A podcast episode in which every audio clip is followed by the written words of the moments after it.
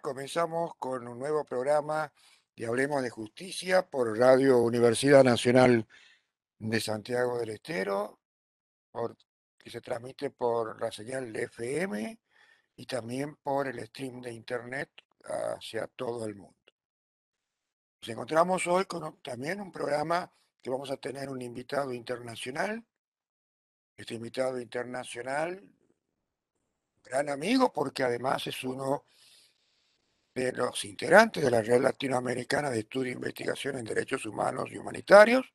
Preside el capítulo Panamá, que es uno de los ocho capítulos aquí en América, que es el doctor Carlos Herrera Ruiz, quien además de ser un reconocido académico internacional y que tiene pertenencias no solamente a la red, sino que también a otras instituciones que nos va a contar de Panamá y de, y de, y- otras latitudes, como el Latin Juris, a través de la cual yo lo he conocido a él. Eh, también es un defensor público en ese país.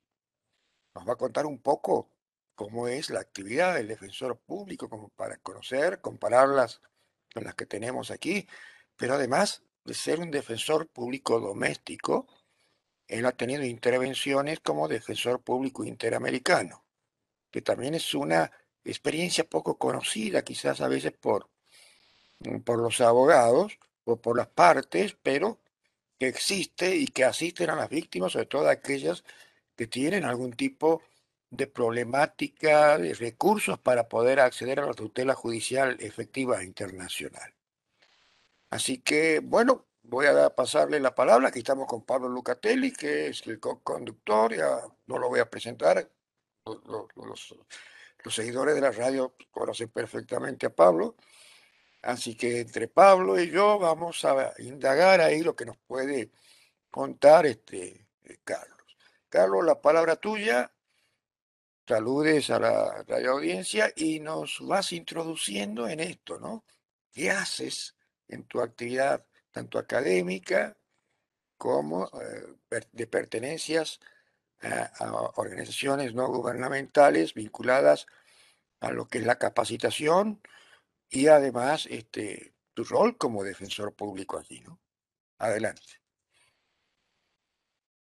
Pues primero quiero agradecer la invitación que nos hace el profesor Yuga y que Pablo Ramón Lucatelli para parte de este, En la actualidad me desempeño como defensor público en Panamá, en el primer judicial, es el grupo de juicio oral. Es decir, yo veo las causas ya cuando van eh, al periodo de exclusión probatoria y a lo que es el tema de juicio oral y también me encargo de lo que son los recursos en Panamá es interesante porque los recursos que vemos en Panamá, hay recursos como, por ejemplo, recursos de anulación, casación, los recursos de revisión y, por ejemplo, algunos se dan ante la Corte Suprema de Justicia, la sala de la apelación. Este, en la actualidad soy el director de Latin Jury, el capítulo de Panamá, y tal cual lo dio el profesor Eduardo Yugar, soy el director del capítulo de Panamá de la Red Latinoamericana de Estudios e Investigación de Derechos Humanos y Humanitarios. También tengo, además, este, soy miembro fundador de lo que es el Centro Internacional de Formación e Investigación Jurídica de Centroamérica y también el fundador de un grupo, y posiblemente lo que más me orgullece, el grupo de legado jurídico, que es un grupo de estudiantes de derecho de la facultad donde doy clase el grupo es presidido por mi que es estudiante de Derecho también. Ella está estudiando el tercer año de la Universidad de Panamá. Y lo único que hago con este grupo es tratar de orientarlo a que del derecho, porque hay que hacer que la juventud se enamore de carrera, se enamore de los derechos humanos, de las fundamentales. Y necesitamos que, es, que aprenda a defender estos derechos, porque los derechos hay que defenderlos. En la actualidad, soy docente de la Universidad de Panamá, específicamente en el Centro Regional Universitario de San Miguelito, y profesor de Isai Universidad. También he tenido la oportunidad de participar en la Universidad de Alto de Bolivia en la Universidad de la de litigación de la barra de abogados de México y también en dos universidades más del Ecuador. Como lo digo el profesor, yo soy defensor público en Panamá, básicamente lo que nosotros son todos los delitos en materia penal, en un proceso llamado proceso donde la columna vertebral del sistema son los procesos, son lo que son las garantías, los derechos de las personas y las reglas. Es decir, es interesante porque nuestro código de procedimiento penal establece que la columna vertebral del sistema, es decir, toda la interpretación que usted puede hacer de alguna norma, tiene que hacer base al principio, regla y garantía. Es decir, lo que eso tiene mayor este sistema. Es importante porque Panamá está haciendo algo de historia. Nosotros ya cumplimos 10 años en el proceso. La ley Panamá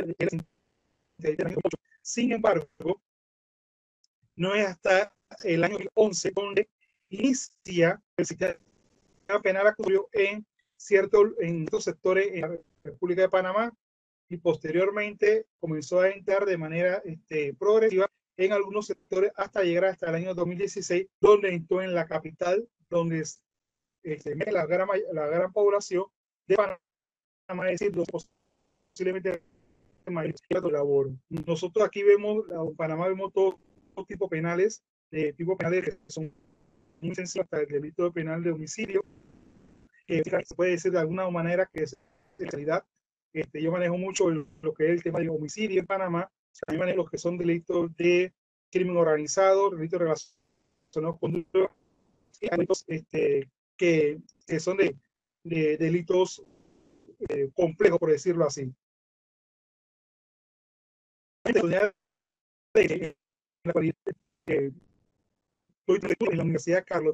Ahí estamos teniendo un pequeño, un pequeño delay que te corta un poquito. No sé si será cuestión de posicionarte en, en cuanto a la recesión, porque eh, viene bien y de golpe se, se corta la, la, la- tu voz. Así que yo te puedo seguir perfectamente, ¿no? Pero por ahí tienes una pequeña eh, interrupción del, del, del, audio, ¿no? Vamos a ver si quizás ubicando mejor, no sé, si podemos mejorarlo un poquito. Ahora sí. Ahora sí. Ok, este, tengo la oportunidad hoy en día de, de, estar eh, terminando una maestría que es la maestría de Derechos Fundamentales que da la, la, Universidad Carlos III de Madrid. ¿sí? Esta, esta maestría, la verdad, bien interesante. Es una maestría que, este, que ofrece de Madrid una maestría interesante porque nosotros hablamos de los temas de humanos que son que básicamente muchos conocemos, sino que mucho, mucho más allá. ¿sí? Hoy en día se habla mucho de lo que son los de género, se habla mucho de lo que son las garantías fundamentales, los, primera, segunda, tercera, cuarta generación. Y esta maestría es interesante porque abre la posibilidad de hacer de, con algunos compañeros en materia de derechos humanos. Considero que, que por ejemplo, este, como siempre digo, hablar de derechos humanos es indeterminable, ¿sí? El tema de derechos humanos, a pesar de que es un tema de, de conocimiento para todos, es un tema que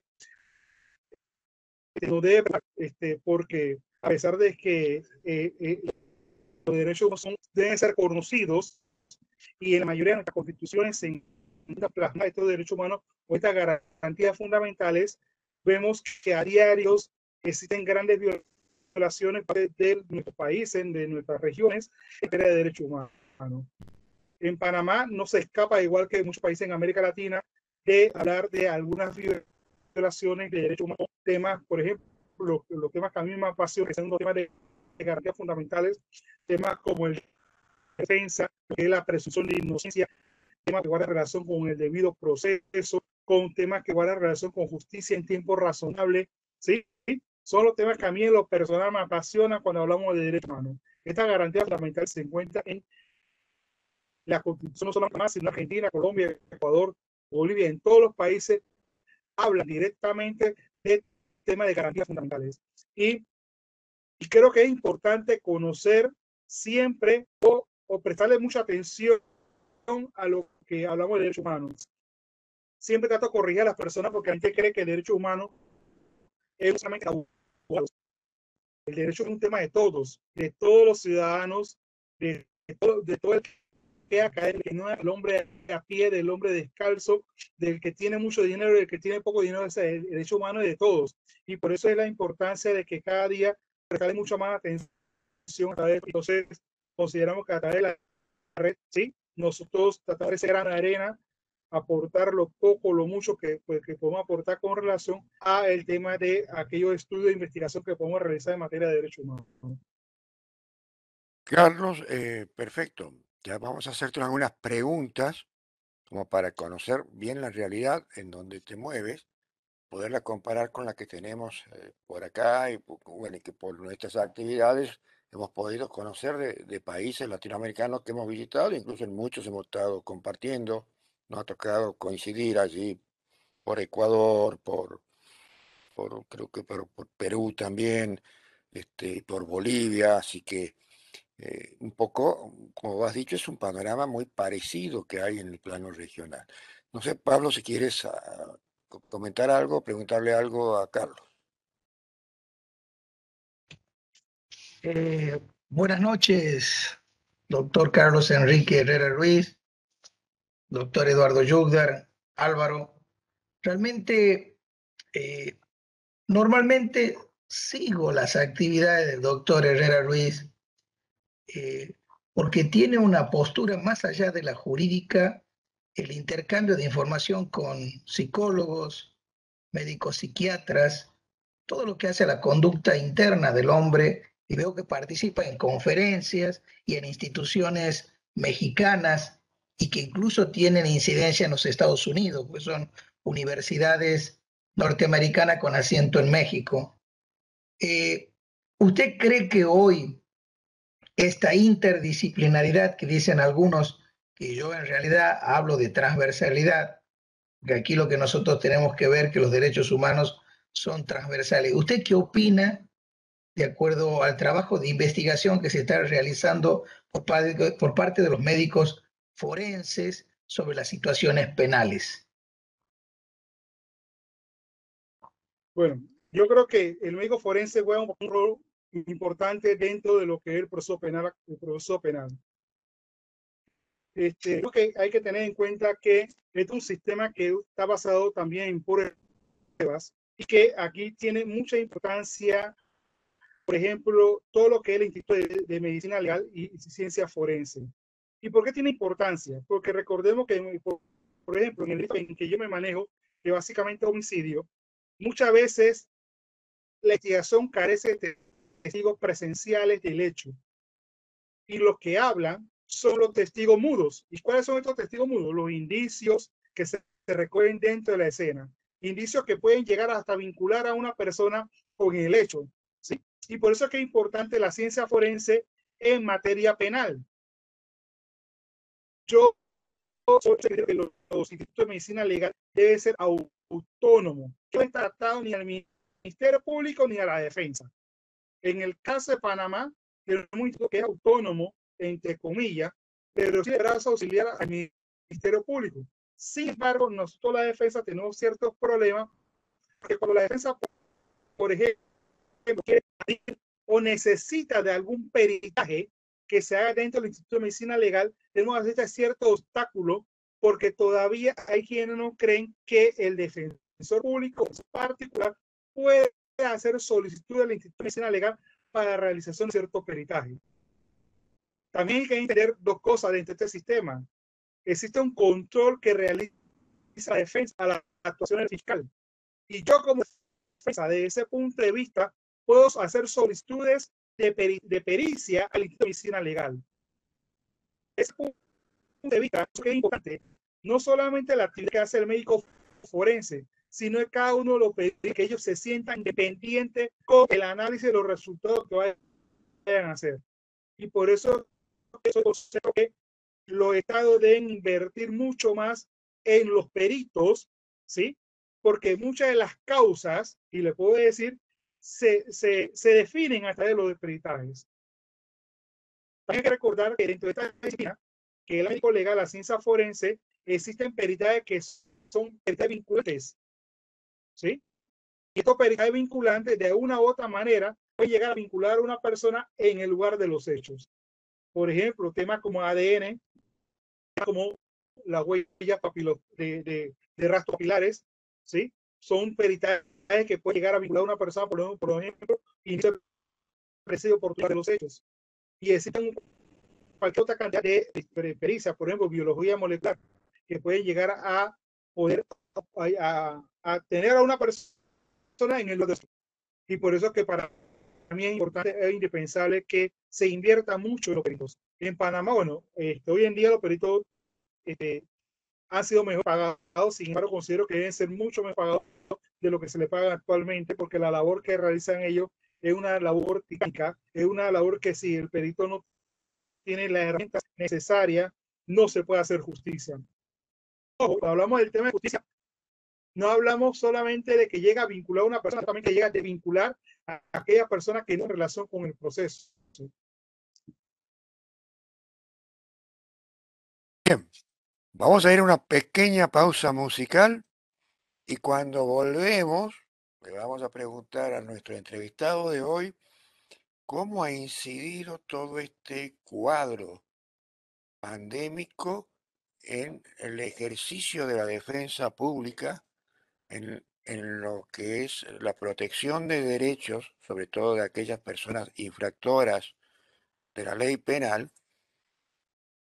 ¿Cómo ve el tema de la incorporación de las tecnologías 4.0 como factores que, por ejemplo, en estos cuadros de restricción de la presencialidad que han tenido que aplicar como políticas públicas sanitarias los países efecto de la pandemia, eh, han tenido que, digamos, arbitrar las ramas judiciales para no resentir lo que es el acceso a la justicia ¿no? y la tutela judicial efectiva. Así que vamos a la pausa musical y cuando volvemos, escuchamos aquí a Carlos Herrera Ruiz de Panamá contándonos estas interrogantes.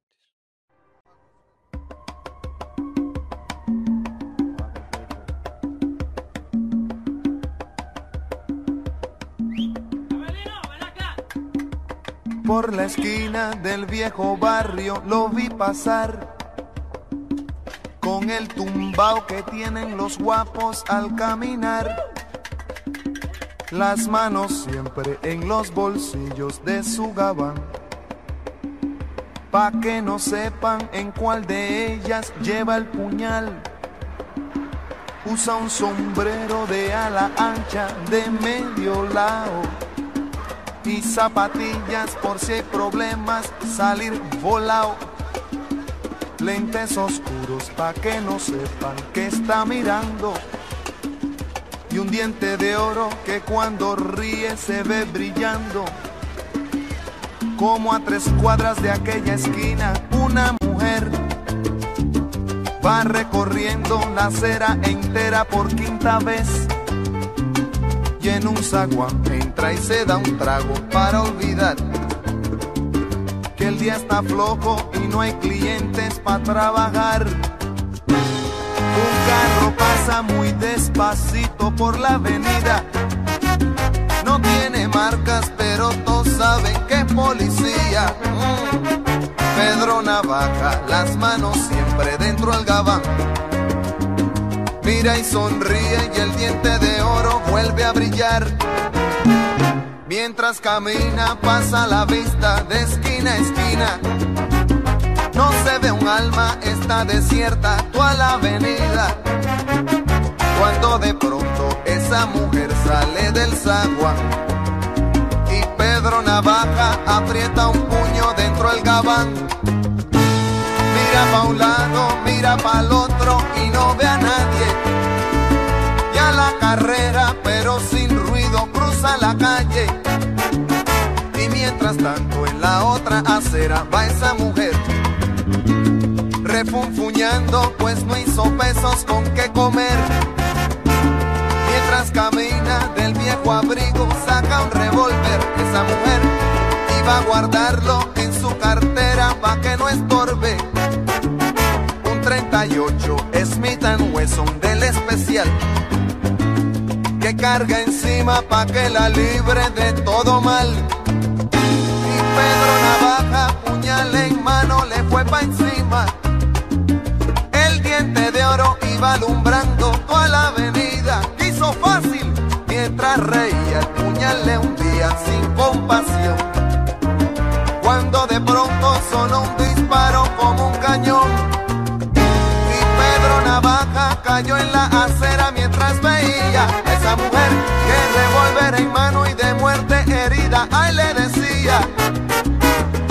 pensaba, hoy no es mi día, estoy sala.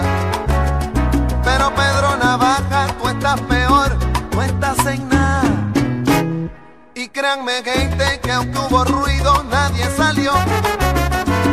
No hubo curiosos, no hubo preguntas, nadie lloró.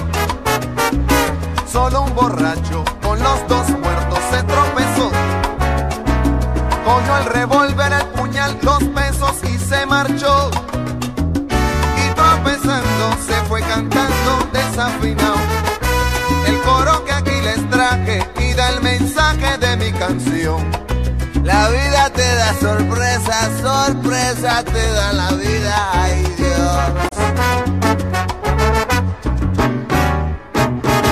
La vida te da sorpresas, sorpresas te da la vida. Ay, Pedro Navaja, matón de esquina, quien a hierro mata, termina. la vida te da sorpresas, sorpresas te da la vida. Variante pescador, balanzuelo que tiraste, en vez de una sardina, un tiburón enganchaste.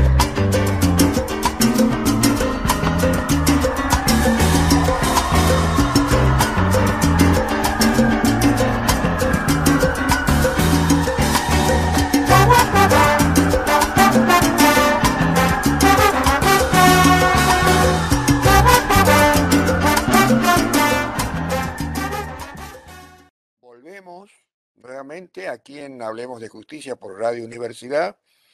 Y bueno, decíamos antes de la pausa eh, cómo ha sido la realidad ya dentro de lo que es un contexto en el que se ha visto un poco afectada la normalidad de la litigación y sobre todo con las urgencias que las personas, principalmente privadas de la libertad, tienen de una resolución o de, o de que se consolide su situación jurídico-procesal, eh, sobre todo cuando eh, están con esa medida, esa medida de, vamos a llamarle detención o prisiones preventivas, y que, bueno, que también ha sido un problema en periodo de normalidad, que bien lo he expresado en distintos informes la Comisión Interamericana sobre el abuso que hay en Latinoamérica de estas medidas cautelares cuando todavía no ha sido condenada la persona, pese a que la regla que imponen las condiciones políticas y los tratados es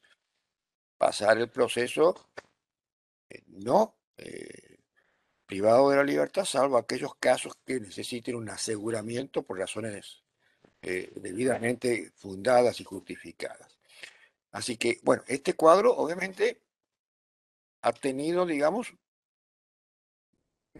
una situación de crisis por esta pandemia inesperada y bueno, aquí en Argentina ha tenido sus, derivaciones y sus soluciones, imagino que en Panamá también y bueno, eso le preguntamos a Carlos cómo, cómo han venido sorteando esta problemática.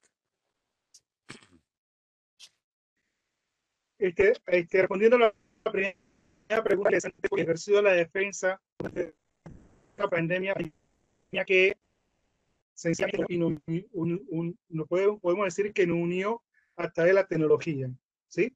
Nos separó porque ciertamente ya no podemos verlo, tenemos casi más de un año y tanto que no puedo ni siquiera vernos ni abrazarnos y, tener contacto físico y compartir coloquio con colegas de otros países.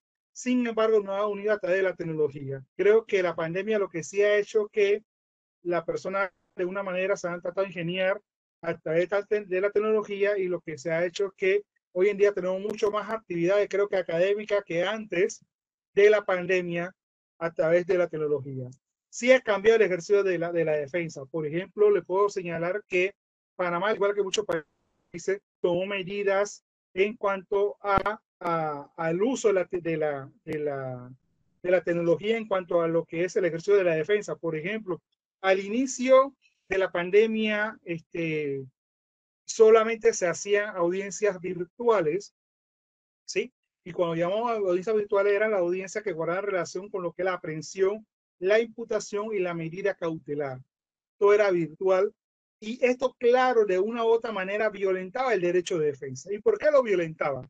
Porque sencillamente cuando una persona es aprendida en Panamá, esta persona de manera inmediata se le notifica a la, a la defensa pública, en este caso, para que la defensa pública, en este caso, pudiera hacer gestiones a favor de la persona aprendida, es decir, hacer algún tipo de investigaciones, averiguaciones, hacerle una entrevista a la persona para que él contara su tipo de historia y poder convalidarlo, por decirlo así, con cualquier acto de investigación que se pudiera realizar antes de ser llevado ante un juez de garantía.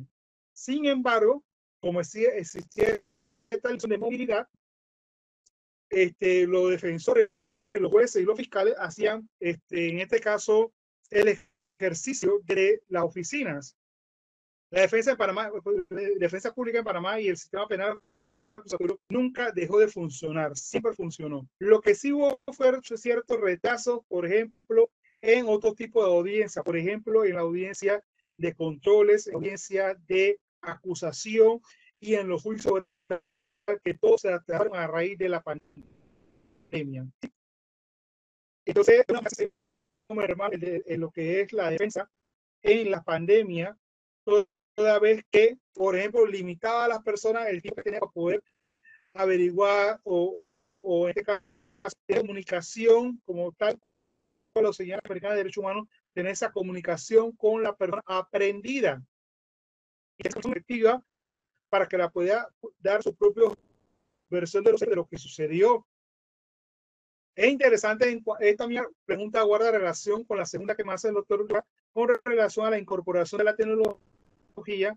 Y aquí tengo que señalar que a pesar de que la tecnología nos permitió realizar algún tipo de audiencia, posteriormente fueron haciendo audiencias semipresenciales. Hoy en día seguimos haciendo audiencias semipresenciales hasta los usuarios. Las personas detenidas en las cárceles, siendo en la cárcel. Es decir, ellos a través de, de programas como Zoom o este, Google Meet se, se comunican con nosotros. Sin embargo, ellos no tienen la oportunidad, y, hablo como la oportunidad de un derecho, de a vivos el juicio. Presenciar de viva voz el juicio y aquí se pierde lo que es el principio de mediación con relación a la prueba. Por la persona acusada de tener esa comunicación efectiva con su defensor durante el juicio. Hay otros principios como la mediación, el derecho de defensa, la presunción de inocencia. En mi caso, yo no hablo de presunción de inocencia, yo hablo del estado de ¿sí? Porque la persona que considera como inocente durante todo el proceso. Entonces, claro, la tecnología nos ha ayudado, pero también ha limitado estas garantías fundamentales que se encuentran establecidas en nuestro código y en nuestra proporción. Y sí, sí, este, también hay temas, por ejemplo, en cuanto a la propia práctica de la prueba en el juicio oral. Yo recientemente terminé un juicio donde la persona que representaba se encontraba en, eh, se encontraba en el centro penitenciario. Y que sí hacen los jueces o, o, o, por ejemplo, el juez final de juicio por, por, tenga, por decirlo así, cuando la persona quiera comunicarse así se hace el juicio y se le da la oportunidad que se comuniquen con nosotros. Pero ni aún de esa manera considero yo que aún así hay violación a este derecho, porque la comunicación en el juicio, cuando usted tiene, por ejemplo, la persona que usted está a su lado, esta persona tiene ese derecho a esa comunicación constante con usted. No se puede dar o interrumpir el juicio a cada rato, porque muchas veces a los tribunales juicio le molesta cuando la persona dice que quiere hablar con el defensor aunque no lo manifiestan a través de la vocalización, sino a través de los textos. Y, sí, ciertamente existe cierta violación a esta comunicación efectiva que tiene esa persona que acusada, esta persona que, que de una u otra manera se encuentra bajo el yugo del, del poder estatal de Houston y del Estado, se encuentra bajo el yugo tratando de defenderse en esta comunicación que puede hacer con su defensa. Eh, nosotros tenemos que señalar que ya podemos decir que más del 30% de diferentes tipos se hacen ya de manera presencial, ¿sí? Sin embargo, este, es importante recalcar que frente a esto, todavía hay este, algún tipo de audiencia como la que se realiza o, o la que realiza el Tribunal de Apelación que se hace actual, en la actualidad.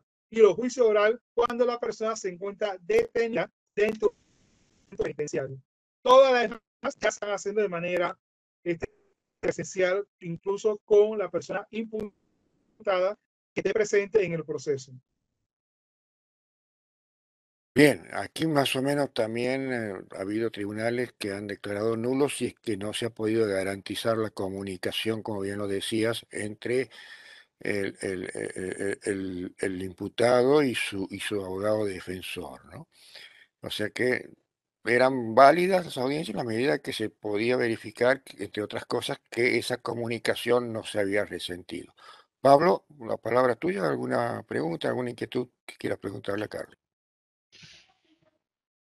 Observo en las respuestas de nuestro colega, el doctor Carlos Enrique Herrera Ruiz, que nos ilustra, eh, más allá de lo jurídico, en un lenguaje coloquial, cómo él se pone en el lugar del otro, ¿no? En una empatía, diciendo cómo yo puedo sacar la información de los que no tienen voz o de aquellos que ya no están. O sea, eh, usted lo tres explicaba en la universidad, eh, cómo la transversalidad supera la multidisciplinaridad, incluso a la interdisciplinaridad. Hoy comprobamos eh, que lo que estamos enseñando, yo acompaño al profesor Eduardo Yugdar en los cursos de estructura y de argumentación jurídica, y que a la vez él se nutre de sus alumnos, que muchas veces son magistrados, que les cuenta su experiencia, como usted nos acaba de comentar. la suya en Panamá, y que nos ha enriquecido, porque ha tocado algunos puntos, porque le ha hecho una pregunta abierta aquí el profesor Eduardo Jugder, y usted eh, en ese poder de síntesis nos ha ilustrado. Finalmente, es, se trabaja mucho en los niños, ya que usted es defensor, o sea, está en el Ministerio Público en Panamá, ¿cómo se trabajan las medidas administrativas, no judiciales, en Panamá? Eh, cuando hay resguardo, patronato, o cómo se ejecuta esa sentencia cuando hablamos de menores o cuando no se los sanciona y hay medidas preventivas. ¿Qué ocurre en Panamá? Panamá, al igual que la gran mayoría de los países, tenemos una justicia penal juvenil, ¿sí? Este, yo, este, ahora me hizo recordar que yo tiempo cuando la oportunidad de elaborar en la Fiscalía Penal de Adolescentes cuando inicia en Panamá. Esta fiscalía es interesante porque cuando inicia esta fiscalía, todo inicia hasta un reclamo propio que se daba que ya, por ejemplo, en Panamá, antes de el año 2003, este, lo que existía un, un sistema totalmente administrativo que se encargaba de ver la justicia penal adolescente, que se llama tutelar de menores. Sin embargo, a raíz de del año 2003 se crea, antes del 2003 se crea lo que es la justicia penal de adolescentes, donde se crea fiscalía especializada en ese tipo penal, jueces de adolescentes y de de adolescentes. Es interesante porque el, el tema adolescente vemos que siempre se trata de una u otra manera tratar de rescatar ese fin de la calle y tratar de que se cumpla, en este caso, con lo que es la finalidad de la pena, que no se cumple básicamente en la administración de justicia de adultos. Por ejemplo, recordemos que hablamos muchas veces de la resocialización del individuo que desarrolla a la sociedad. Y nosotros este, vemos que, por ejemplo, nuestras cárceles hoy en día, ¿sí? Son universidades, son universidades del crimen. No hay, por decirlo así, ni, ningún tipo de resocialización efectiva dentro de nuestra cárcel. Yo sí tengo que destacar un plan de estudio que, por ejemplo, sí, lo da la universidad en la cual laboro, que es la Universidad de Panamá, a través Centro Universitario de San Miguelito. Este centro universitario de San Miguelito es el centro que lleva a, no a toda la universidad, sino a alguna universidad, a algún centro penitenciario, en este centro que se conoce con el nombre de Renacer, el quien lleva, en este caso, carreras técnicas y de licenciatura a la universidad. Y es bien interesante porque ya habido ya aproximadamente cinco promociones de personas graduadas de la universidad que son de libertad. Muchos de estos periodos de libertad inician estudiando dentro del centro Una vez que tienen su libertad, culminan la carrera en el sector regional universitario donde yo laboro. Yo puedo señalarle que en la actualidad, sí, existen un gran número de estudiantes, inclusive estudiantes de derecho, que son egresados de centros penitenciarios y que, eh, puedo decir con honestidad, que son personas este, posiblemente las más interesadas en aprender el derecho este, hoy en día. Entonces, este, este, se da, esta labor sí se da, por ejemplo, en la universidad donde laboro. Y en cuanto a lo que son las medidas administrativas, siempre podemos ver que los juzgados presentes buscan de una u otra manera ¿sí? tratar de llevar ese joven que elegido la sociedad nuevamente, aunque no es fácil. ¿Por qué? Porque hay un tema que tiene que ver que, factores tanto internos como externos que influyen en esa resocialización del individuo. Y por más que, por ejemplo, dentro de un centro penitenciario o un centro de rehabilitación de adolescentes, el joven recibe herramientas.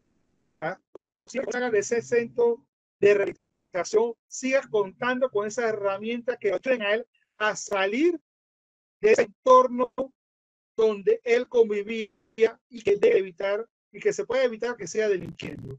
Así que yo creo que la medida administrativa que en justicia penal adolescente son, son efectivas, pero muchas veces ineficaces al momento de los resultados, porque cuando el joven se encuentra con su propia en la calle, ¿sí?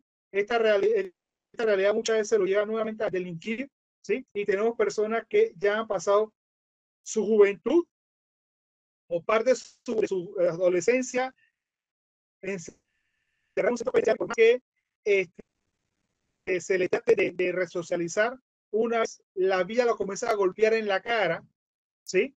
Y salen de estos centros de rehabilitación y no encuentran oportunidad en la académica y, muchos de destruidos la persona siendo así que estos jóvenes ya, eh, ya saben lo que es la carta de un centro de resocialización y posteriormente al sistema de adulto, donde lastimosamente cuentan con muy poca orientación en cuanto a esto.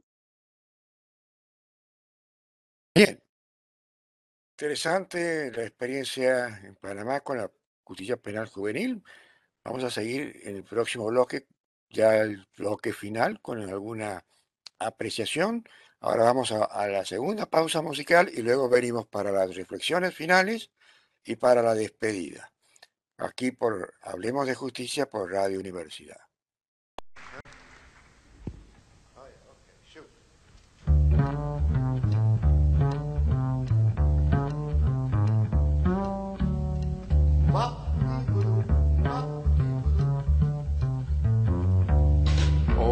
Shark has pretty teeth, dear, and he shows them pearly white. Just a jackknife has Heath's dear, and he keeps it way out of sight. When the shark bites with his teeth, dear, scarlet billows start to spread. Fancy gloves, though, has Heath's dear. And there's never, never a trace of red. On a corner, one Sunday morning, lies a body oozing life. Someone sneaking round the corner could that someone perhaps be Mac the tonight? There's a tugboat on the river going slow, and a cement bag is dropping down. But the cement's just for the weight, dear. You can make a big bet Mac Heath is back in town. My man Louis Miller, he split the scene, babe, after drawing out his stash from his stash. Now Mac he spends just like a sailor. Do you suppose that our boy he did something rash? Hey, Louis Armstrong, old Satchmo, Bobby Darin, they sang this song nice. Lady Ella too. Hey, they sang it with so much feeling. That old brew he gonna sing nothing new. And with this great big band swinging behind me, hey, they're hollering Jack. I know I can't lose. And when I tell you all about the Knife, dear. It's an offer you can never refuse. We got Joe Parnello. We got Tony Matola. We got Don Baldini. Herb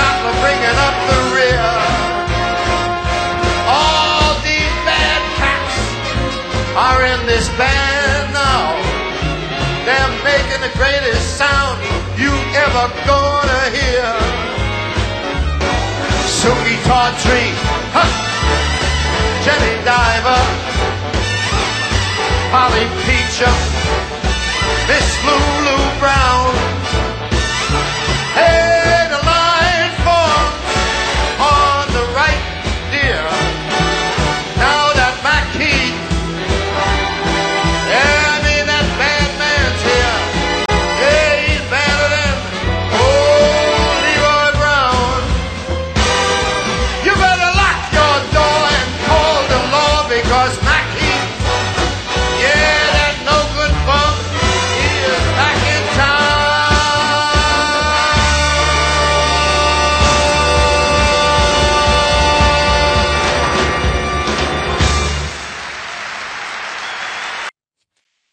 bien, luego de la pausa musical volvemos con nuestro entrevistado, el doctor Carlos Enrique Herrera Ruiz, que es defensor público de la República de Panamá, contándonos sus experiencias y también eh, es un académico, como decíamos al presentarlo, reconocido. Habíamos hablado en el bloque anterior, por una pregunta que le hizo Pablo, eh, cómo se gestionaban, digamos, eh, las eh, eh, distintas medidas o, sanciones que podían tomarse con los jóvenes infractores de la ley penal. Lo que me llama la curiosidad a mí es preguntarle a Carlos por una cuestión de cercanía geográfica. Nosotros sabemos, por ejemplo, que Honduras, que no está muy lejos de Panamá, creo que está Costa Rica en el medio, si no me equivoco. Este, bueno, allí tienen el, el drama de esas famosas eh, maras salvatrucha, ¿no? Esas como especies de que en Europa le llaman pandillas de delincuencia juvenil, aquí no se llama pandillas, sino las maras y que a veces son muy violentas y en muchos casos formadas por o reclutando jóvenes menores de 18 años por estas células criminales y que tienen sus ramificaciones que incluso llegan hasta Estados Unidos hacia el norte y hasta muchos países de Sudamérica. Eh, quería preguntarle cómo es la actividad de estas eh, pandillas, porque no es fácil y, está, y, y muchas veces estos jóvenes son cooptados por su situación socioeconómica de pobreza, porque muchas veces el Estado como tal no llega, y a veces como decimos por acá, ¿no? Eh, Cuando cometen delitos y son eh, detenidos por la persecución penal, a veces no hay que rehabilitarlos, sino que verdaderamente habilitarlos, porque el Estado siempre estuvo ausente en sus realidades, ¿no? Eh, esa es la pregunta que te hago, si estas maras actúan también en, en el territorio panameño. Panamá, como, como dato histórico, pasa algo muy interesante. En el año, antes del año 90, Panamá tenía un régimen de quien este, formar tenía la administración del país, por decirlo así, era un, un general, en este caso Manuel Antonio Noriega, ¿sí? Cuando el régimen militar cae en Panamá en el año 1990, ¿sí? Este, tenemos el primer gobierno eh, democrático, ¿sí? Hasta el gobierno de hermano. Curiosamente, a partir de ese momento, yo recuerdo 15 años para esa época, ¿sí? Recuerdo que para ese entonces, en Panamá, antes de los 90, no había, no, no se escuchaba el tema de pandilla, ¿sí? Se escuchaba algunos donde había un grupo de personas que se reunían, ¿sí? Y eran llamados pandilleros, pero no eran pandilleros delincuenciales, sino personas que se reunían para bailar, para, de reunión. Resulta que en los años 1990 hacia acá, ¿sí? Se comenzó a proliferar lo que era el tráfico internacional de sustancias ilícitas. Nosotros no hablamos, por ejemplo, de pandilla, si no relacionamos a las pandillas con el tráfico internacional de sustancias ilícitas. Y Panamá, en especial, como ese corazón del universo y puente del mundo, ¿sí? Todo lo que viene del sur y quiere llegar al norte tiene que pasar por Panamá, ya sea por aire, ya sea por, por, por, por, por tierra o sea por mar. tiene que pasar por Panamá. Entonces, recuerdo que antes, por ejemplo, si usted hace un análisis del penal relacionado con la sustancia ilícita o lo que es tráfico internacional de droga, la pena eran irrisorias. Es decir, la pena era pena que no era un delito que se porque no era un delito que guardaba relación con nuestro país, la pena eran bajísimas. ¿Qué resulta? Esto a medida que el delito, el delito de tráfico internacional se fue incremen- in- incrementando en Panamá, se fue- fueron incrementando las penas. y de acuerdo a cierto estudio que existe sobre el tema de pandilla, en Panamá se dan en Panamá eran sicariatos de encargos eran personas que venían de otros países y realizaban sus labores de sicariato y se regresaban a su origen. Hasta que posteriormente llegó el sicariato, criollo, ¿sí? Que era ese sicariato que venía a través de los grupos de pandillas que se fueron conformando en Panamá. En Panamá, en un momento se llegó a tener registradas más de 187 pandillas o grupos delincuenciales. Recuerdo que para el año 2005-2006 sí se crea la unidad antipandilla en Panamá. Y que esta unidad de pandilla, sin tener mayor experiencia, yo recuerdo que labora lo que hacían era que tomaban este, este, fotografía, los grafitis, veían cuando las personas estaban detenidas y hacían redadas para tratar de buscar información de personas que supuestamente pertenecían a ella. Hoy en día, el Ministerio Público podemos decir que cuenta con una fiscalía especializada en delitos de pandillas. Sin embargo, lo que hay que señalar es lo siguiente. Cuando hablamos de el tema de pandilla, sí, hay que ver, por ejemplo, hoy en día, porque la pandilla se puede dedicar a muchas actividades y muchas veces este, actividades, actividades ilícitas, pero hay pandillas que se, se dedican a, a hurtar. Sin embargo, la, gran mayoría de esas tienen como fuerte lo que es el narcotráfico o el tapazo del droga, o tienen como fuerte lo que es el, el, el, la venta, menudeo de las ha pasado curioso durante la pandemia. Durante la pandemia, cayendo algunos, algunas cabecillas de bandas o de pandilla en Panamá. Y a raíz que fueron cayendo algunas cabecillas de banda este, Panamá, entonces algunas situaciones donde otros miembros de otras pandillas comenzaron a ejecutar o comenzaron, por decir así, a tratar de los territorios de otras personas. Entonces, sí se ha dado, por ejemplo, en una provincia que se llama Colón, que es el lugar donde yo vengo, pues sí, sí en la actualidad hay 80 personas muertas a la que existe en esa provincia donde nací, ¿sí?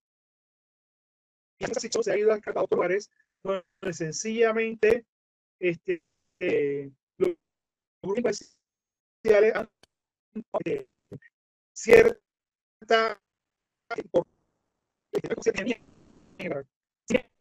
es cierto tema para la sociedad el tema de narcotráfico. Recientemente, incluso ya, ya, se ha llegado al punto de que las personas cuando van a cometer toxicaría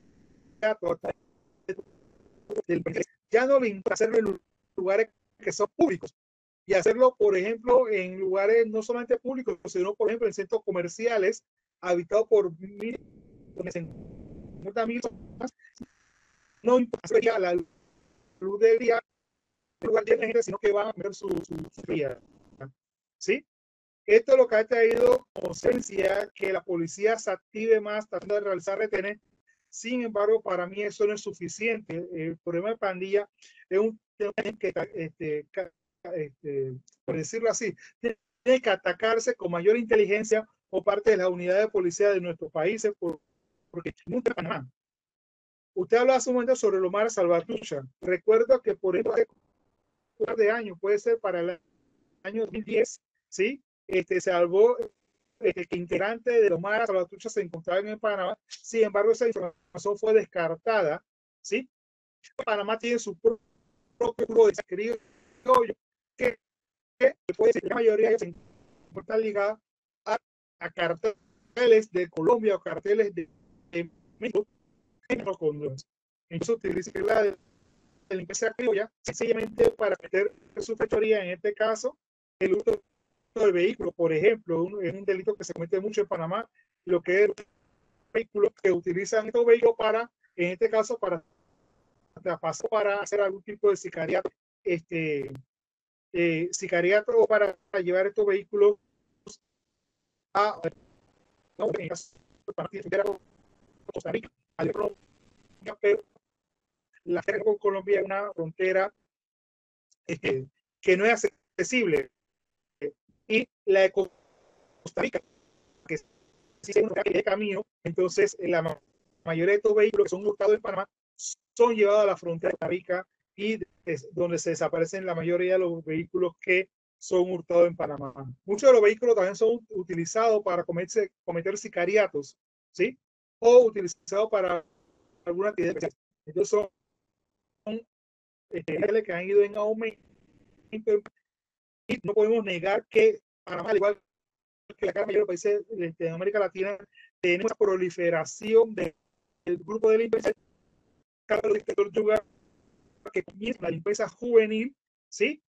Y si nosotros no tratamos de rescatar a la juventud, no tratamos de rescatar a los niños, sencillamente la vida nos va a enseñar a cobrar eso en el futuro. Atención a la juventud. Y por eso este, yo siempre he dicho que mi grande es ser asesor del grupo legado jurídico, que es un grupo de estudiantes en materia de garantías fundamentales y que se nos puede decirlo así de una manera.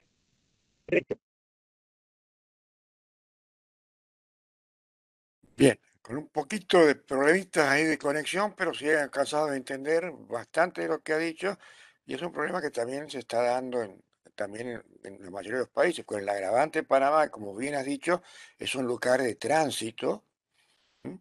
están eh, cerca de, de- de los lugares, digamos, de conflictos colombianos, en donde hay un tema de los conflictos internos sumados al narcotráfico, pero también eh, pasan todos los transportes, muchas veces por donde también se mueve el crimen organizado vinculado al narcotráfico que tiene las ramificaciones con estos grupos juveniles.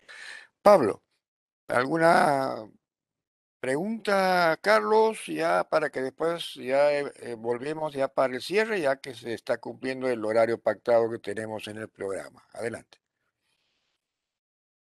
Eh, la consulta es para estos meses que queda del año, ¿qué cree que es necesario revisar, replantear en la, en la educación superior? Hoy vemos las diferentes plataformas, la enseñanza, algunos le dicen eh, la enseñanza invertida, la clase invertida, que a veces invertido vemos eh, como esa clase que uno graba, le deja al alumno, esto si bien lleva creo que 17, 18 años de, de- intenso trabajo por investigadores, pero plasmado hace menos de 15 años, eh, ha hecho posible que mucha gente que no podía presenciar las clases pueda tener eh, ese video hoy, porque justamente uno de los temas que hablábamos es de la tecnología. ¿Cree usted que como docente universitario esta enseñanza de dejar los videos grabados y que el alumno los pueda ver y luego en la clase tutorial pueda hacer esa interconsulta, ha podido superar a esa enseñanza eh, simple del docente hablando y sin participación activa del alumno? Eso es importante, ya le pregunto como docente universitario, ya que tenemos la presencia del doctor Eduardo Jugder, que ya no sabemos y a veces no cumple la indicación médica hasta los sábados da clase. Yo creo que hay que dar clase de lunes a viernes, pero su, su vocación docente hace que asuma compromiso hasta los días sábados. Así que creo que es una pregunta que él también le hubiese gustado hacerle. Adelante. La verdad, la, la verdad, la pregunta es bien interesante porque lo cierto es que la tecnología está aquí para utilizarla. ¿Sí? Pues yo no creo que sea un tema de, de qué, qué es bueno. Yo creo que pregunta básicamente, si usted pregunta este, qué cosas puedo cambiar con relación a dar clases hoy en día de manera virtual, yo creo que a mí en lo personal me hace falta el contacto con el público, el contacto con mis estudiantes. ¿Sí? Y, y yo puedo ser sincero, yo este, las veces que he dado conferencia de manera virtual, no, no la he hecho la hago este, porque sencillamente recibo una llamada de amistades de afuera, participo en eventos que son internacionales, donde, donde posiblemente estoy hablando por Panamá. Pero en Panamá he evitado dar conferencias y seminarios de manera virtual. Por ejemplo, por, lo que, por, por mi caso, mi caso, yo enseño lo que es litigación oral, lo que son técnicas de litigiosidad, ¿sí? Y no hay cosa más sabrosa que ese contacto con el público, de poder transmitir ese conocimiento, ¿sí? A través de los ejemplos que usted puede dar. A veces el internet se vuelve frío, ¿sí? Hay mucha frialdad a través de la pantalla, ¿sí? Y eso, este, a veces uno siente que uno está hablando, uno está hablando con alguien, que no hay ese, ese, ese intercambio, ese feedback debe existir entre estudiante, profesor, o por ejemplo, cuando usted observa que alguien está prestando atención, temor de las preguntas, usted como docente lo invita a preguntar. Eso no ocurre en la actualidad a través de la tecnología donde vemos una pantalla y, nosotros observamos que la, la mayoría de los estudiantes apagan la pantalla, ¿sí? Y si tiene la pantalla prendida, usted observa que la gran mayoría está prestando ni siquiera atención a lo que uno como que se pierde mucho la concentración ese proceso de enseñanza. Yo creo que debemos utilizar la tecnología para las cosas que de verdad nos funcionan y, y, es importante no solamente utilizar para las cosas que nos funcionan, sino que rezar para que podamos volver a tener ese contacto con el público. En este caso, en mi caso, yo amo dar clase, pero de manera presencial. ¿Por qué? Porque cosa, este, para mí que tiene mayor satisfacción de poder salir de una aula de clase con el rostro de aquella persona que lograron comprender lo que uno quiso también. Entonces, este, sí hay que utilizar la tecnología, pero no abusar de ella. Yo creo que también hay otro tema que guarda relación con que el estudiante, el estudiante hoy en día no se siente tan comprometido como antes con la educación. Porque lo que es cierto es que esto, la tecnología lo que nos enseña a través de este proceso de enseñanza, aprendizaje, a través de la virtualidad, es que al final estamos pasando al estudiante sí, el aprendizaje en un 80, un 90, hasta un 100%, porque sencillamente el profesor lugar de video y corresponde al estudiante analizar el video, ver el video, y si no tiene ese feedback con el, con el docente, en poder hacerle preguntas, en poder hacerle preguntas de manera directa, o, o poder alimentarse a la alimentación que se de todos los grupos. Entonces, muchas veces uno queda con un gran signo de interrogación a través de este proceso de enseñanza, a través de la virtualidad. Yo rezo por, porque regresamos a los salones de clase, que no dejemos atrás la tecnología que la utilicemos de manera que nos beneficie a todos. Porque lo cierto es que hoy en día tenemos oportunidad de hacer lo que estamos haciendo ahora, hablar aquí, aquí en Panamá, ¿sí? Y hemos estado en eventos donde está el profesor Yuga, nos hemos montado muchos amigos de América Latina, donde tenemos tiempo que no lo vemos y yo creo que es una muy buena manera de hacer ese tipo de intercambio. Sin embargo, no quiero ni me gusta abusar de la tecnología de ese punto de vista. Yo, si usted me dice, yo ahí me declaro este, de la vieja escuela, yo prefiero estar en un salón de clase. No soy de persona de dar clase magistral, soy una persona que, que me gusta tener contacto, poder resolver las preguntas al instante con el estudiante, ¿sí? Y me gusta ese, ese intercambio.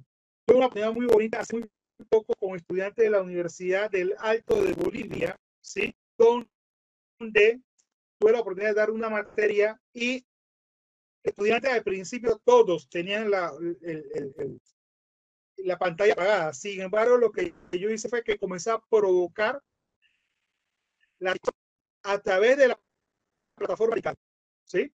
Entonces lo que hacía yo, yo siempre hago algo, utilizo muchas filminas y en la, la filmina le coloco el nombre de cada uno de los estudiantes y tratar de generar la discusión o el debate de, de, de eso. Y le diga, pero señora, aquella personas que tienen hoy la cámara encendida, le voy a regalar cinco puntos de su nota. Y provocar esa discusión, ese debate, por lo menos a través de la pantalla. Y yo creo que el docente que tratar de educar a para que se enamore primero segundo, podemos tener esta herramienta que no es mala, la considero muy buena, sin embargo no podemos usar de ellas. Y debemos buscar la manera de que el estudiante se enamore de la asignatura, la materia o los módulos que usted pueda llegar a dictar. Bien, bueno, el tiempo es tirano, la hora que tenemos de programa pasado sin que nos demos cuenta, pero podríamos seguir hablando de estos temas tan diversos y tan interesantes, pero seguramente haber otra oportunidad. Pablo, para la despedida, luego vuelvo yo para darle la palabra al profesor Carlos para que también se despida y, y el cierre. Adelante. Eh, muchísimas gracias por su participación. Nos ha enriquecido porque nos ha dado una perspectiva interesante de cómo debemos visualizar las situaciones, repensar la enseñanza universitaria eh, y sobre todo eh, le ha dado emotividad a sus expresiones. Veo que cuando habla de un expediente, habla de personas. Así que me siento identificado, estimado colega eh, Carlos Enrique, y le mando un fuerte abrazo desde Santiago del Estero, República Argentina, desde Radio Universidad Nacional. Queda a la palabra nuestro querido amigo profesor Eduardo Yugda. Sí, le voy a dar la palabra para la despedida a Carlos y luego tomo, la retomo para el cierre. Adelante, Carlos, para la despedida. La verdad, agradecer por la invitación que nos hace tanto profesor Yuga, a quien eh, yo tengo mucho aprecio, mucha admiración. La verdad, vez que veo, eh, me gusta tener ese espíritu incansable. No sé cómo hace el doctor Eduardo Yuga de hacer tanta actividad, no diaria, no por, hora, la verdad, incansable. Este, eh, es una persona que primero lo respeta, lo admira mucho, seguir a uno de sus pasos. Al amigo Pablo Ramón Lucatelli, la verdad, un gusto, Ramón, este, poder eh, eh, estar y también Álvaro, que siempre está a través de la tecnología, dándonos siempre esa orientación a través de la. La verdad, muchas gracias. Quiero saludar a la Universidad el Cero por la invitación de radio y para decir que la orden, cualquier seguimos conversando con relación a lo que es la justicia en América y la justicia en Panamá. De Panamá, un fuerte abrazo, nuestros saludos sinceros.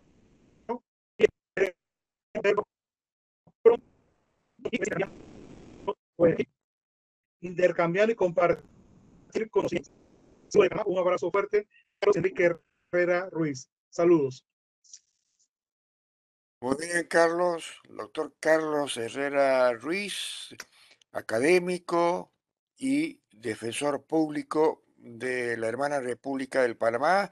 Le agradecemos el tiempo que nos ha dispensado aquí para el programa Hablemos de Justicia. Nos ha hecho conocer aspectos de su- la realidad de su país que lo podemos comparar con toda la comunidad latinoamericana. eh, hoy también la radio, que era una señal simplemente mm, de FM, de alcance local, a través de la tecnología, a través de los shortcut que se cuelgan los programas, también llegamos a distintos países, ¿no? Así que seguramente va a haber otra oportunidad de que estemos en la radio y quién sabe, podrá ser dentro de esa presencialidad que tanto añora Carlos y añoramos todos, ¿no? Superando esta, esta difícil trance que nos ha puesto esta, esta crisis sanitaria del COVID. Te mandamos un fuerte abrazo, un gusto haberte tenido la noche de hoy y esperamos pronto volvernos a ver. Muchas gracias. Y también nos despedimos de los habituales seguidores del programa hasta el miércoles que viene en Hablemos de Justicia por Radio Universidad Nacional de Santiago del Estero. Hasta el miércoles que viene.